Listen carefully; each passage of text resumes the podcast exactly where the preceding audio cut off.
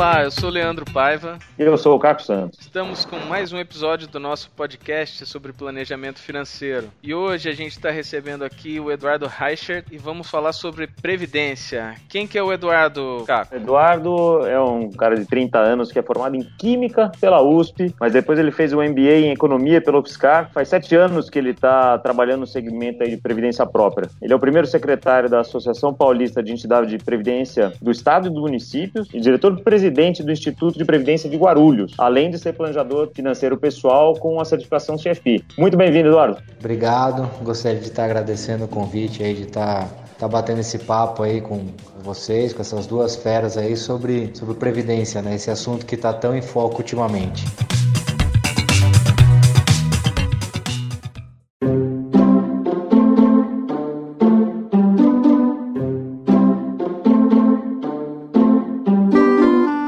Eduardo, acho que a grande pergunta que a gente tem na cabeça quando fala com alguém que é especialista em previdência é, bom, essa reforma da previdência, né? O que, que é tudo isso? Por que, que eu deveria me importar com reforma da previdência, com previdência até de uma forma geral, no âmbito do planejamento financeiro? Eu acho que essa dificuldade na concessão do benefício, no acesso à aposentadoria, ela evidencia pra gente, Capo, que é cada vez mais evidente que a pessoa não pode depender só da questão da aposentadoria aposentadoria para quando ela for se aposentar, diminuir o ritmo de trabalho dela. É, porque a, a, tendência nossa é se aproximar cada vez mais de um, de um cenário insustentável. Assim, eu como planejador financeiro, por exemplo, para os clientes que eu atendo, eu utilizo a previdência somente quando ela é muito iminente. Assim, ah, o cara está para se aposentar ou já está com os requisitos preenchidos, é só ele dar uma entrada no INSS. Mas, por exemplo, com um cliente que é mais novo, que ainda tem um horizonte aí de pelo menos 20 20, 30 anos até, até atingir os requisitos de aposentadoria pelo, pelo INSS, eu prefiro não, assim, eu como planejador prefiro não considerar esse valor, até para estimular a formação de poupança, se vier um valor do INSS, beleza, é um a mais, a gente consegue adaptando mais para frente. Só um dado, por que, que a gente tem que acender essa luz amarela e, e não, não se sentir tão dependente da questão previdenciária. A gente tem uma estimativa que em 2060, isso é um dado da Secretaria da Previdência, elaborado com dados do IBGE, né? A gente vai ter um idoso, ou seja, uma pessoa de mais de 65 anos, para cada quatro pessoas de 15 a 64 anos. Então, assim, a gente ainda tem uma tendência de, quem sabe, passar por outra reforma em uma, próximos 20 anos, 30 anos, dependendo de como essa daí for alterada. Entendi. Então, cada um que cuide do seu dinheiro para poder envelhecer com dignidade, né? Não dá para ficar esperando o governo fazer tudo pela gente, é isso? Não, não dá, né? Na realidade, os países mais desenvolvidos em que já passaram por reformas previdenciárias mais duras, a criação de consciência de formação de poupança no longo prazo ela é muito mais forte, né? Desde o começo, a pessoa começa na a idade ativa dela já escutando que ela tem que guardar 40%, que ela tem que guardar 30%, já é algo mais cultural, né? A gente ainda tem essa, essa identidade de que, ah, não, quando eu me aposentar, o Estado vai me bancar e, sei lá, eu acho que não é, não é tão simples assim.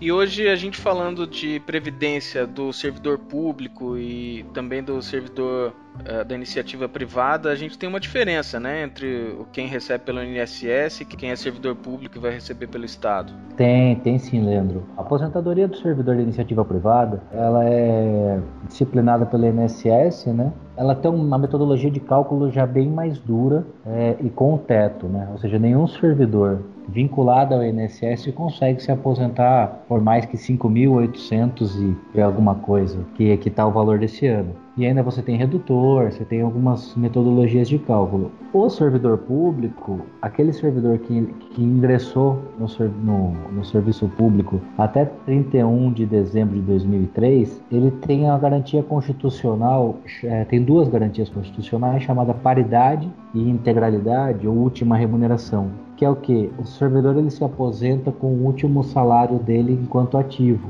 Então, por isso que quando a gente vai ver algumas matérias, acaba, acaba buscando mais informação, a gente acaba vendo casos, por exemplo, ah, servidor que se aposentou com valores muito maiores do que a gente está acostumado no INSS. Isso, de certa forma, assim, por mais que o servidor público ele contribua mais do que o servidor do, do, do regime geral, porque o servidor público ele contribui sobre o todo também. Ele não, ele não tem um teto de contribuição igual, igual o servidor ligado ao INSS. Mas o que acontece é, na realidade, quando a gente passou por, por reformas grandes na, na estrutura previdenciária brasileira em 98 e 2003, as regras de transição elas colocaram os, os, novos efeitos, aposentadoria pela média, as outras coisas, só para os ingressantes a partir daquela data. Então, a gente tem um custo de, de transição muito grande, que é na realidade o que os estados e os municípios estão sentindo agora, porque está começando a ter um número muito grande de aposentados. Você tem, por exemplo, alguns estados que o número de que a folha de aposentados é quase a mesma do, dos servidores ativos, e isso daí está começando a impactar de maneira grande a questão das contas públicas, né? E a tendência é até aumentar isso aí, né? A tendência é que a, folha de pagamento da Previdência seja maior do que a dos ativos. Com certeza. É que assim, quando a gente fala na esfera do servidor público, você tem essa, essa questão ainda da, da, da aposentadoria por última remuneração, que acaba ainda gerando uma folha ainda maior mas na previdência como um todo, considerando tanto o regime geral quanto, quanto o regime próprio, né, você tem uma, uma possibilidade aí de, de que o número de aposentados comece a aumentar muito em relação ao número de ativos. O que, que, é regime próprio? Você falou de regime próprio. Explica para os nossos ouvintes aí o que, que é regime próprio. Regime próprio de previdência social a estrutura de previdência que um ente pode ter, quando eu falo ente, eu estou falando municípios, estados ou União, na qual ele é suficiente para disciplinar a aposentadoria dos seus servidores efetivos. Essa foi uma estrutura que ela foi criada em 98, no, no modelo que a gente tem, pela Lei 9.717, que é a lei que disciplina to, todo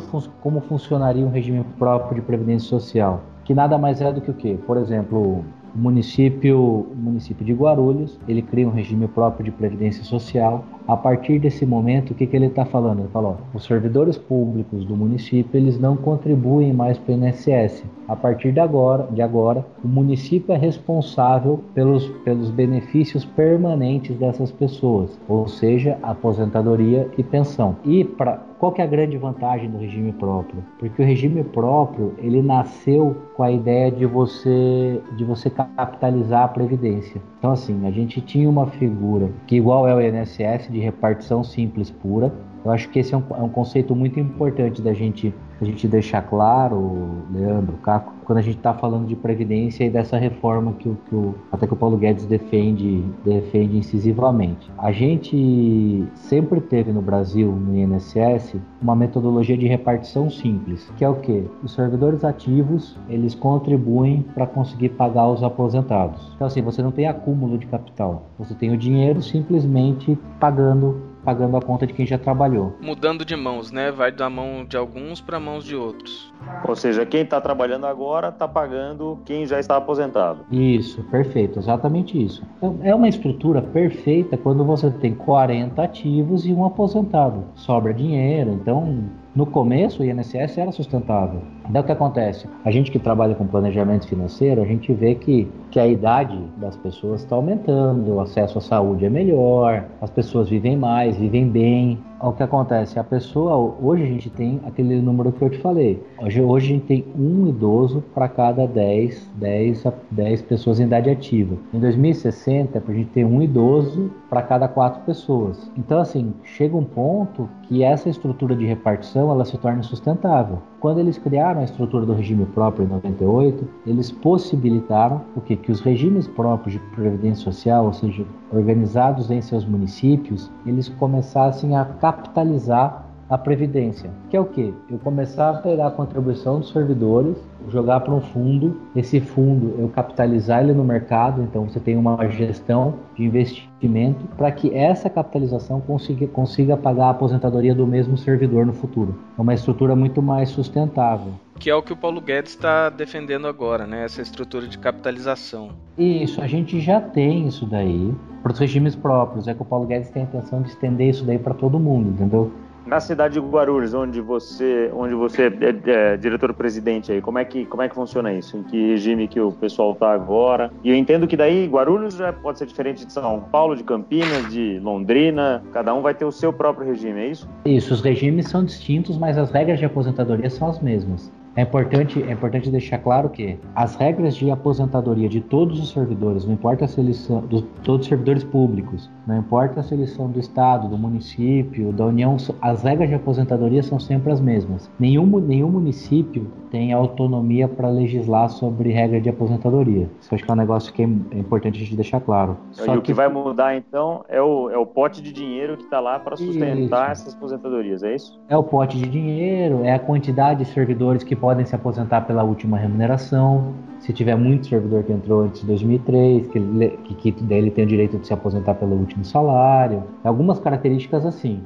É, se o fundo, se a quantidade de dinheiro é superavitária ou deficitária para conseguir pagar a aposentadoria dessas pessoas no futuro. E esse é um dos dados mais importantes quando a gente está falando do município ou do estado. Essa questão da previdência que está sendo debatida, a gente pensa muito em nível nacional. Como é que está hoje nos municípios? Eles também têm uma necessidade de reforma dessa reforma, né, no município ou no estado? Tem, mas a reforma, quando você passa a reforma a nível, a nível da PEC, você altera para todo mundo, né? Tanto que um dos pontos que o governo federal está utilizando para conseguir votos pró-reforma é se aliando aos governos, né? Você fala, pô, o governo está deficitário, então vamos fazer, falar para o governador pressionar o deputado dele para votar pela reforma. O governo federal tem feito muito isso, tanto com, com os estados quanto com os municípios, com, os, com aqueles órgãos do, do, tem Frente Nacional, tem, tem, tem alguns órgãos aí de prefeitos que o governo federal também tem se, se aproximado. Você que está dentro aí da Previdência, do Instituto de Previdência, você entende que realmente é necessária uma reforma? Saiu um dado, eu, é, esse ano, a gente fala assim, para não falar só a nível Brasil, né? Isso é um dado no, no, no, Deutsche Bank lá, no relatório do Deutsche de fevereiro, que é inclusive baseado com dados do Harvey Analytics, né? Que ele falava o quê? Que pela primeira vez na história do mundo, a gente tem uma população de 65 anos maior do que uma população até 5 anos. Ou seja, agora a gente falando de município, a gente está vivendo um, um, dilema da questão previdenciária gigante, Leandro. E assim, o que a gente enxerga a nível nacional não é diferente do que a gente enxerga dentro dos municípios. Você precisa criar uma estrutura que gere sustentabilidade. E, e esse desafio, assim, é, eu acho que, é praticamente impossível você construir uma reforma da previdência que seja excelente para todo mundo. Ela tem que, todo mundo tem que perder um pouco e sair e sair feliz pela manutenção da estrutura, entendeu? Ou seja, do jeito que tá, não dá para ficar. No mundo inteiro é assim. Todo mundo tem que abrir mão de um pouquinho para que o todo seja melhor de uma forma geral. É, é eu vou só isso, só fazer um parênteses essa questão do município que eu acho que é interessante a gente a gente discutir. Ó, lembra que eu falei que as, as estruturas municipais de previdência elas são capitalizadas? Sim. Então assim, eu tenho um montante de dinheiro para conseguir pagar a aposentadoria do cara quando ele se aposentar essas estruturas elas têm que elas seguem uma métrica, uma meta atuarial para dizer que, que consegue pagar a aposentadoria no futuro. A meta atuarial que, a, que 90% dos institutos de previdência utiliza hoje, ela é inflação mais 6%. Agora deixa eu perguntar, o Caco trabalhou em banco, vocês estão aí com esse contato de planejamento financeiro. Me diz hoje qual aplicação que você consegue inflação mais 6%. De jeito nenhum, eu adoraria. É uma aplicação excelente, essa seria. Então, o que acontece? Você concorda que todo mundo tá. A gente ainda tem esse risco de, assim, a gente tá superestimando a capacidade de rentabilidade. A gente vai ter que começar a discutir, os municípios vai ter que começar a discutir daqui a pouco em como diminuir essa meta atuarial. E a diminuição dessa meta atuarial vai causar aumento de déficit. Afinal de contas, o RPPS ele é um BD. Eu tenho regras que disciplinam o quanto eu tenho que pagar para o cara. Se, não, se eu não conseguir render o dinheiro o suficiente, que no caso essa meta atuarial hoje, o município tem que aportar dinheiro, porque ele é responsável pela previdência do servidor. Então, esse é um outro grande dilema que para mim deixa muito claro a necessidade de você reformar. Ou seja, daí o município tem que aportar dinheiro, você está falando que o dinheiro que iria eventualmente para merenda, para educação, para tapar buraco, para isso e aquilo, tem que ir para uma coisa que é estatutária do, do, da Previdência, que tem que pagar o cara lá, porque o, a carteira de investimentos não rendeu aquilo tudo. Você vê como não é diferente, né? As finanças de um município, de um estado, de um país, é, ou de uma empresa, da pessoa física, né? Então, se a gente tem o nosso orçamento lá e tem uma dotação lá que é obrigatória, né? Sei lá, eu preciso pagar meu seguro saúde. Eventualmente vai faltar dinheiro, vou ter que fazer outras escolhas né, para não pagar a escola, para não pagar, é, para diminuir é, a minha carne para comprar frango. É, então, é, não é diferente. Né? Finanças é sempre igual, né? A gente tem que cuidar hoje é. para não faltar amanhã, né? Com, com o agravante, né, de que assim você não pode, você tem percentuais pela lei de responsabilidade fiscal que você não pode gastar com pessoal mais do que eles com, com pessoal, com folha de pagamento, com essas coisas. Então, assim, ainda mais delicado que a questão pessoal do orçamento, você ainda tem leis, né? Então, assim, você imagina que um crescimento do, de um pagamento de inativos, ele também significa que a prefeitura está gastando mais com pessoal e consequentemente ela tá ela pode ela pode estar tá se aproximando do limite da lei de responsabilidade fiscal que pro gestor é um problema ou seja, a gente pode discutir que forma que essa reforma vai ser feita, mas que ela é necessária, isso é mais do que evidente, né? Eu percebo muito, Leandro,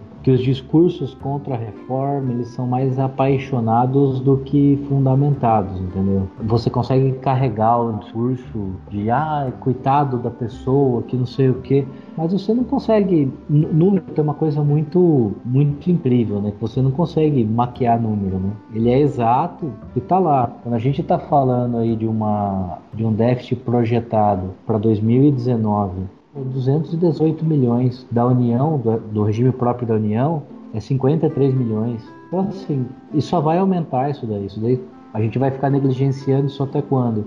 É o maior gasto do, o maior gasto do governo hoje é a questão previdenciária. Tem um vídeo até, até interessante, eu não sei se você chegaram a ver de um deputado lá na CCJ, que ele pega acho que 100 reais e ele vai dividindo por pote para mostrar. Vi, bem tá interessante. Eu acho que assim, a gente tá vendo ali que não, não tem muito o que fazer. E uma coisa que eu acho muito legal da reforma é que ela iguala todas as esferas, tanto da iniciativa privada quanto da iniciativa pública, para que todos os servidores se, se aposentem com no máximo o teto do RGPS. Acho que isso é sem dúvida um, algo, algo único assim e imprescindível, que a gente precisa ter situações equânimes aí de aposentadoria, independente da esfera que a pessoa trabalha. O ideal então é cada um como o Caco falou no começo, cada um pensar na, na, sua aposentadoria independente do governo, né? Se vier aposentadoria do governo, melhor, mas começar a se planejar hoje para daqui a 20, 30, 40 anos poder se aposentar com os recursos próprios e usar, né, essa questão de, de juros compostos a favor e não contra, né? Não, com certeza, eu acho que assim, a questão de planejamento financeiro ela se torna fundamental nesse momento, até porque a gente vê uma figura que já é, que já é comum na iniciativa privada, crescer também na iniciativa pública, que é a figura da previdência complementar, que é uma figura de, de que tem cara de planejamento financeiro, né? A previdência complementar, ela é um investimento, ela joga os compostos a favor, então, assim, fundamental. E ela é, é, e ela é voluntária e, e faz parte do, do, do, orçamento de cada um, né? De quanto dedicar para ela, né? Você não depende de mais ninguém, depende só de você, né? Você depende só de você, mas como os fundos de pensão das empresas, as, pre, as previdências complementares dos órgãos públicos também vão ter a contraparte dos empregadores. É, o que você está falando faz todo sentido, que a gente tem visto um aumento de é, servidores públicos procurando planejamento financeiro, né? Não, não só no nosso escritório, mas falando com colegas colegas também aí do mercado, a gente vê cada vez mais esse pessoal se preocupando, falando, olha, né, eu preciso, preciso tomar as minhas atitudes aqui, né, e, e, ter a minha própria responsabilização sobre a minha aposentadoria. Isso que é o, o, o pano de fundo aí que no final das contas é, vai todo mundo precisar fazer, né. É, então, aconteceu um movimento interessante, até nessa linha que você falou. Alguns servidores do estado de São Paulo, por exemplo, que eles tinham direito a se aposentar com valores acima do teto do RGPS, mas eles não tinham direito a, a complementar é, com contraparte do governo, né, como se fosse um fundo de pensão, eles abriram mão dessa figura para se aposentar no máximo até o teto para conseguirem contribuir para complementar. Por quê? porque eles têm na figura da complementar mais segurança, porque o dinheiro é dele. É como se fosse um fundo de investimento, ele sabe qual é o valor da cota, exatamente quanto ele tem. Diferente da, do, do valor da, da previdência própria, que é um todo de todo mundo, e que as regras estão mudando, e que eles enxergam maior dificuldade. Então, assim, você vê que a consciência de formação de poupança, de planejamento a longo prazo, também está atingindo muito forte. Né? até o servidor que antes tinha essa característica de, de, de, depender e esperar só da aposentadoria. Muito bom. E na sua atuação como planejador, Edu, você se atende mais é, servidores públicos, você atende mais gente que é das iniciativa privada? Como é que você tem tratado da sua, da sua própria prática? Olha, Caco, atualmente eu tenho mais da iniciativa privada do que da pública. Mais algumas pessoas de mercado financeiro. Como eu trabalhei mercado financeiro antes de, de, de vir para esse mercado institucional, eu tinha alguma, algumas pessoas que eu já tinha trabalhado. Quando eu fui para a área de planejamento, eles vieram buscar, buscar comigo esse planejamento. E porque eu percebo que o servidor público ele ainda tem uma certa resistência à necessidade de planejamento dele. Isso é verdade, mas eu tenho notado na sua devida velocidade, um movimento do pessoal da iniciativa pública procurando. Eu tenho pelo menos uns cinco clientes que querem se planejar para não contar com a aposentadoria. Se ela vier ou quando ela vier, ela vai ser um complemento, mas eles querem se programar para não depender do governo para nada na sua aposentadoria. E eu acho isso fantástico. É pequeno ainda, o movimento é pequeno, mas já começou. Já tem gente consciente de que tem que tomar as rédeas da própria vida e não depender depender do governo para tudo, né? E não só do servidor público, né? Mas é interessante o pessoal de banco, né? A gente acha que o pessoal de banco sabe tudo de finanças e, e sabe fazer todas as contas e tudo mais e precisa de planejamento como qualquer pessoa, né? Tem cliente, pessoas assim com conhecimento gigantesco na parte de produto de mercado financeiro, conhece derivativos, operações estruturadas. Um cara assim, ele consegue montar qualquer operação que você queira de, de, de, de, de risco, de bolsa, de derivativo. Só que o que acontece? O que ele fala que ele não consegue se planejar financeiramente. questão do orçamento, do longo prazo, ele não consegue mesmo. Ele falou, eu prefiro deixar, deixar isso daí com quem, com quem sabe fazer isso. Ele falou, e eu tô aqui, eu ajudo, eu toco na parte de investimento, que é o que eu gosto de fazer. Famosas finanças comportamentais, é isso? Fundamental, né? Na realidade, mais de 90% do nosso processo de, de, de, escolha de investimento, ele é totalmente comportamental, né? Então, o orçamento, na realidade, o planejamento financeiro como um todo é comportamento. Pessoa, o que ajuda muito, e eu particularmente gosto, então assim, é um cliente que é incrível de você conversar com ele sobre o mercado financeiro. Então assim, por exemplo, você faz a reunião de planejamento com ele, depois que a gente acerta o orçamento, tudo. Aí a hora que a gente vai, vai conversar do, da parte de, de investimento, você, aí você vê que, ele, que é o que ele gosta de fazer, mas para todo o resto ele, ele utiliza um profissional. Interessante isso que você falou, porque muitas vezes as pessoas confundem e pensam que planejamento financeiro é simplesmente investir, né? E é muito pelo contrário. Na verdade, investir é uma pequena ponta lá do planejamento, mas é muito mais você conhecer sua vida financeira e saber o que fazer com ela, né? Conhecer como é. tomar decisões, né? É, é, o, é o final da reunião. Acho que deu para a gente começar a pincelar sobre essa questão da previdência. O assunto é, é muito extenso, mas é algo que a gente tem que estar tá no momento certo para discutir, para conversar e sempre é bom conhecer, ter mais informação sobre, sobre previdência em todos os âmbitos para a gente poder até entender a importância de se planejar, né, para nossa aposentadoria. Eu queria agradecer aí a, a sua presença, foi, foi muito bom, muito boa a conversa e a gente espera aí de novo para conversar conversar com mais detalhes numa próxima vez também. Leandro, eu queria agradecer a, ao convite, a essa possibilidade de falar um pouco do, da reforma da Previdência. É um assunto que, ainda vai, vai ter muito desdobramento, né? Então, assim, não dá para saber como é que vai, como é que, como é que as coisas vão caminhar aí na CCJ e depois com, no Congresso, Senado. Então, estou à disposição, se é de deixar um abraço aí para você, pro Caco e o que precisarem aí pode pode estar tá contando comigo. Boa, obrigado Eduardo. E a gente vai deixar para todos os ouvintes aqui, como a gente sempre faz, os contatos do Eduardo aqui no aqui abaixo, né, do, do nosso podcast, para quem tiver dúvidas, quem quiser contatá-lo até como planejador financeiro, para ter todas essas informações aí. E como a gente sempre faz antes de acabar também, a gente queria, Eduardo, se você tiver alguma dica de livro, de filme, de série, alguma coisa aí relacionada a esses temas aí de planejamento, de previdência, ah, de, enfim, de escolhas, né, que a gente estava falando aqui, de, nessa parte menos matemática e mais é, comportamental, o que você diria para os nossos ouvintes aí que é uma dica legal? Filme eu sou um pouco suspeito para falar porque eu assisto muito filme de mercado, apesar de eu achar que os filmes eles não não, não trazem tão, tanto, tanta informação, mas são gostosos de assistir, né? Sei lá, deixei como recomendação um filme divertido, que é A Grande Aposta aí, que ganhou o Oscar, acho que ano passado, né? Que é um filme sobre a crise de 2008 e algumas pessoas que foram contra a tendência de mercado. Não sei se vocês já assistiram.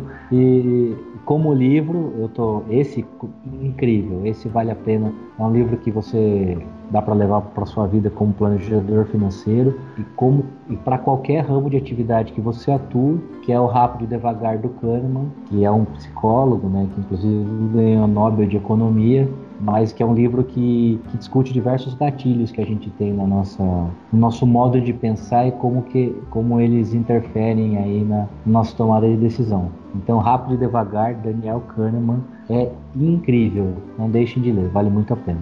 Fantástico mesmo esse livro. Muito bom, ah, muito bom papo. Edu, muito obrigado aí por todas as suas dicas, todos esses ensinamentos. Acho que vale a pena até, Leandro a gente fazer uma, um compilado dessas palavras todas que a gente falou, de regime próprio, regime de repartição, como é que funcionam essas coisas todas, até para o pessoal que está ouvindo aqui conseguir depois é, procurar né, e mais informação, estudar mais sobre o assunto e ter cada vez opiniões mais informadas sobre esse assunto, que é o que a gente quer fazer aqui. Chegamos ao final de mais um podcast. Juntos a gente vai aumentando o conhecimento sobre a nossa vida financeira. Eu queria agradecer as centenas de pessoas que estão ouvindo o podcast, em especial o pessoal de Manaus, a gente tem muito ouvinte lá em Manaus, o pessoal do Nordeste também, bastante gente, Londrina, Porto Alegre, Sul a gente tem também, Pouso Alegre Minas Gerais, Vitória, Brasil inteiro. Como finanças não tem fronteira, né, eu vou deixar aqui o um abraço também pro pessoal dos outros países que estão escutando a gente. É muito bacana a gente saber que está sendo escutado na França, Inglaterra, Argentina, Estados Unidos. A gente tem ouvinte também lá do outro lado do mundo. Um abraço pro Fernando lá em Singapura, pessoal do Japão, da Austrália, na Índia. E tem um país em especial aqui que eu nunca achei que a gente ia ter ouvintes, que é Moçambique, na África. Lá se fala português, né? Então, finanças, como é algo que é importante em qualquer lugar, pode ser que o pessoal de lá também esteja tirando proveito desse podcast. Bom, continue escrevendo para nós, conte suas dúvidas, deem sugestão de temas, os contatos estão aí na descrição. Os e-mails são leandro.paiva.gfai.com.br e caco.santos.gfai.com.br. Um grande abraço e vamos nos planejar!